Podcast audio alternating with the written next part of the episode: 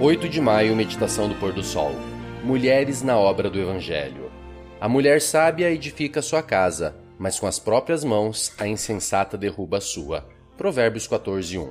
Sarepta Miranda Iris Henry, filha de pastor metodista, nascida em Albion, Pensilvânia, em 4 de novembro de 1839. Em 1861, ela se casou com James Henry.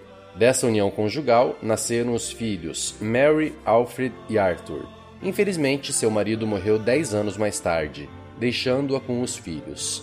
Sarepta, porém, não se rendeu ao desânimo.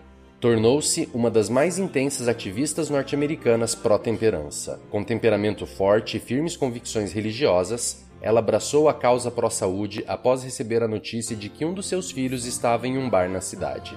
Ela organizou e recrutou as mulheres e entrou em ativismo contra os bares e as vendas de bebidas alcoólicas. Por sua impetuosidade, Sarepta se tornou uma porta-voz da cruzada feminina e passou a ter uma agenda intensa de compromissos. Ironicamente, ela ficou doente militando pela temperança, mas por providência procurou ajuda no sanatório adventista de Battle Creek, onde conheceu a mensagem adventista. Com pouca esperança de vida, Sarepta foi miraculosamente curada.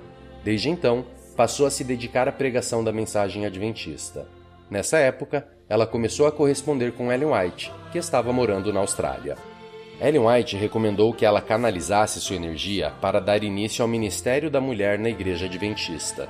Suas pregações passaram a enfatizar a temperança dentro do contexto evangelístico e ela encorajou outras irmãs a auxiliarem a pregação do Evangelho.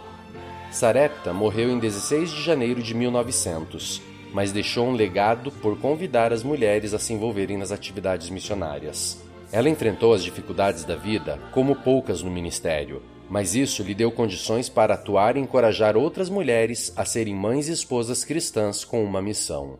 No próximo domingo, comemoramos o Dia das Mães, e desde hoje louvamos a Deus pelas mulheres que têm encaminhado sua família em direção ao céu. Vão as mães ter com Jesus em suas perplexidades.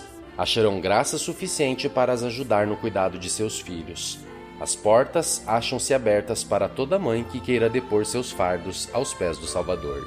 Ciência do Bom Viver, página 42. Um feliz sábado, Deus te abençoe.